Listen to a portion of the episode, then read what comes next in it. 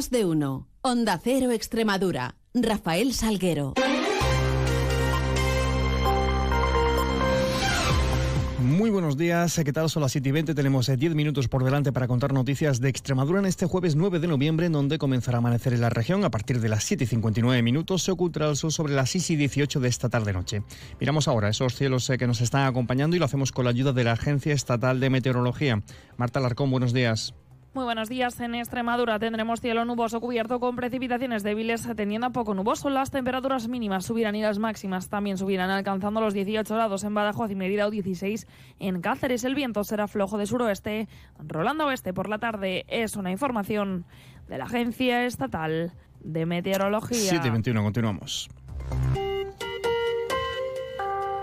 La delegación del Gobierno en Extremadura ya tiene la comunicación por parte del Partido Popular para realizar las manifestaciones en las capitales de provincias, en Cáceres y Badajoz, el próximo domingo al mediodía. Lo hacen en contra de la amnistía y los acuerdos eh, que está alcanzando el Partido Socialista para lograr la investidura de Pedro Sánchez. Se van a realizar en las plazas de España, en ambas capitales, como en el resto del país. Al respecto, el delegado del Gobierno, Francisco Mendoza, espera que no se produzcan los incidentes eh, que tuvieron lugar, por ejemplo, en Madrid, que, calificó, que calificaba de inaceptables, y dice que la presencia policial va a ser proporcionada al número de manifestantes que acudan el domingo. Espero que no, yo espero que la conducta de Madrid sea una conducta aislada, que sea condenada unánimemente por todos los partidos democráticos con representación en el Congreso de Diputados y creo que bueno, la ciudadanía sabrá entender que esas conductas son inaceptables en una sociedad democrática y civilizada como aspiramos a que siga siendo la sociedad española.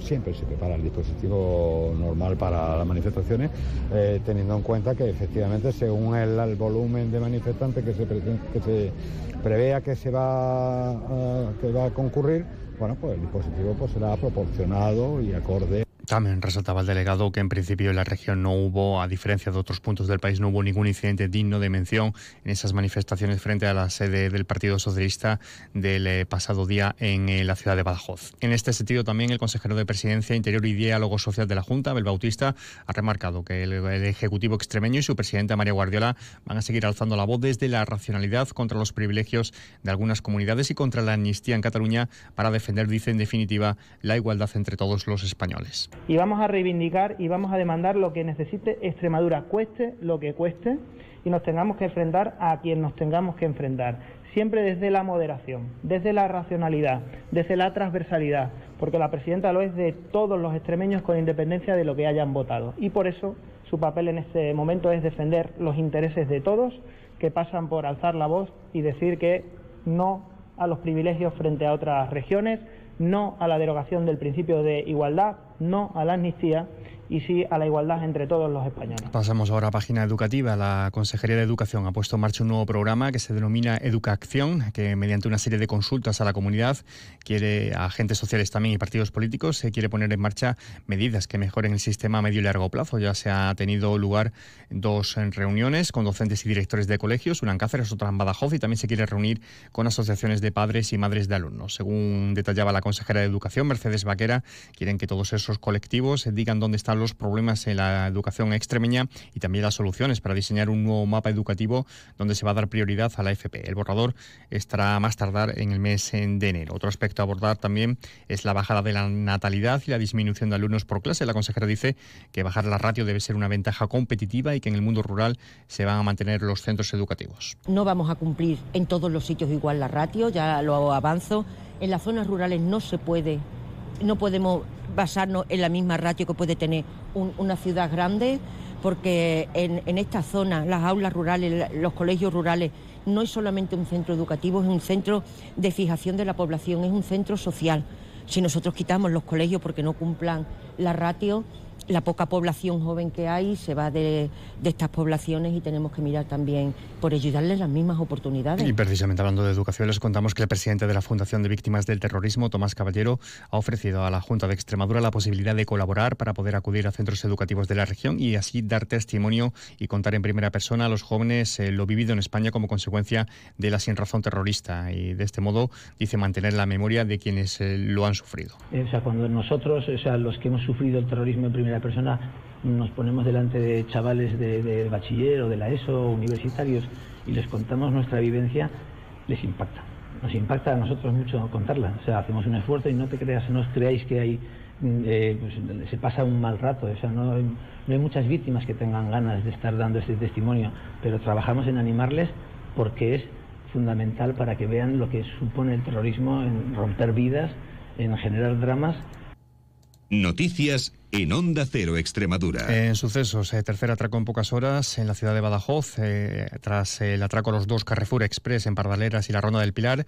Estos fueron atracos con violencia, a punto de pistola por individuos que cubrían su rostro con un casco de moto. El tercero tuvo lugar también en la madrugada de ayer y fue en una cafetería de la avenida de Pardaleras, donde accedieron dos hombres tras romper el cristal de una ventana con una maza, haciéndose con la caja registradora y con el dinero en su interior. Son unos 400 euros. Este tercer atraco en apenas 24 horas es eh, atraco con fuerza y se baraja que pueda ser obra de los mismos autores en todos los casos. Además, también la propietaria de la joyería Calderón, en la capital pacense, aledaña a estos negocios atracados, aseguraba que el día antes entró un hombre con casco de moto y cuyo comportamiento fue más que sospechoso en su tienda, por lo que eh, entiende que podría haber sido un objetivo para próximos atracos. Por otro lado, les contamos que los familiares de dos grupos enfrentados que protagonizaron un tiroteo sin heridos en la barrera de San Roque en Badajoz en el año 2020 se veían ayer implicados eh, ayer miércoles en un altercado en las propias dependencias de la audiencia de Badajoz antes de celebrarse el juicio por tentativa de homicidio. Ambos em, bandos trasladaban su enfrentamiento hasta los juzgados,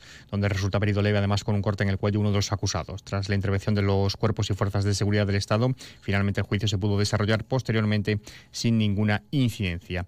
Más en tribunales, el juzgado de lo penal número uno de Mérida condenaba ayer a un hombre a la pena de dos años de prisión por un delito de intrusismo profesional. Estuvo ejerciendo ilegalmente como veterinario en Extremadura desde el año 2018. Por cierto, también y en esta clave de tribunal la Fiscalía extremeña se ha inhabilitado de la denuncia interpuesta por el PSOE, eh, denuncia por delitos de odio de la provincia de Badajoz al senador y diputado autonómico de Vox, Ángel Pelayo Gordillo, en favor de la Fiscalía del Tribunal Supremo, ya que eh, Ángel Pelayo Gordillo eh, tiene condición de aforado porque es diputado y también es senador. Por último, les informamos que el varón de 36 años que sufrió un accidente de tráfico en la madrugada del pasado lunes en la travesía de la salida de Villanova de la Serena junto al cementerio finalmente fallecía en el hospital a causa de las heridas producidas. Y en este sentido tenemos que recalcarles y contarles que la cifra, las cifras de, víctimas al volante han aumentado en la región de forma exponencial. Son 58 las personas que han perdido la vida en las carreteras extremeñas en lo que va de año. 22 eh, en la provincia de Cáceres, 36 en la de Badajoz. Esta cifra, 58, es más del doble de los 26 fallecidos durante todo el año 2022 en Extremadura. Son las 7.28. Vivir la vanguardia es sentir cada detalle. Por eso en el Audi Q5 Sportback S-Line los cuidamos todos. Condúcelo con el acabado deportivo S-Line, con faros Matrix LED y llantas de 19 pulgadas. Disfrútalo ahora con entrega inmediata y las ventajas de financiación de Audi Opción. Red de concesionarios oficiales Audi. La Fundación Municipal de Deportes organiza la edición número 34 de la Media Maratón Elvas Badajoz el próximo 12 de noviembre con salida a las 10 y media de la mañana desde el Parque da Piedade de Elvas y llegada a la avenida de Huelva de nuestra ciudad. Máximo 2.000 inscripciones. Organizan Fundación Municipal de Deportes y Cámara Municipal de Elvas. Patrocinan La Crónica de Badajoz, Decathlon y Nissan Maven. Caja Rural de Extremadura, la caja comprometida con la región, les ofrece la noticia económica del día. Y es que la creación de nuevas empresas en Extremadura subió a un casi un 20% en septiembre en tasa interanual hasta un total de 67 sociedades mercantiles constituidas. Las disueltas por su parte fueron 18, que es eh, casi un 39% más según datos del INE. Los premios Espiga de la Caja Rural de Extremadura promocionan el buen hacer y la calidad de los productos extremeños. Premios Espiga Caja Rural de Extremadura la excelencia convertida en premio. Y en previsiones, hoy sesión plenaria en la Asamblea de Extremadura con la condonación de la deuda o el PIN parental, entre otros asuntos. En Cáceres se celebra el segundo Congreso de Violencia Sexual organizado por el IMEX. Se presenta la 39 Feria Agroganadera de Trujillo y esta tarde a las 7 en Mérida, concentración en apoyo al pueblo palestino. Todo y mucho más lo vamos a contar a las 10 y 13 minutos en boletos. Un avance de noticias mediodía, 2 menos 10. Será tiempo de información regional con Juan Carlos González. Llegamos así a las 7 y media de la mañana, cita con la información más cercana a la local. Primero en boletos a las 7.54, a las 8 y 20 toda la información de su ciudad.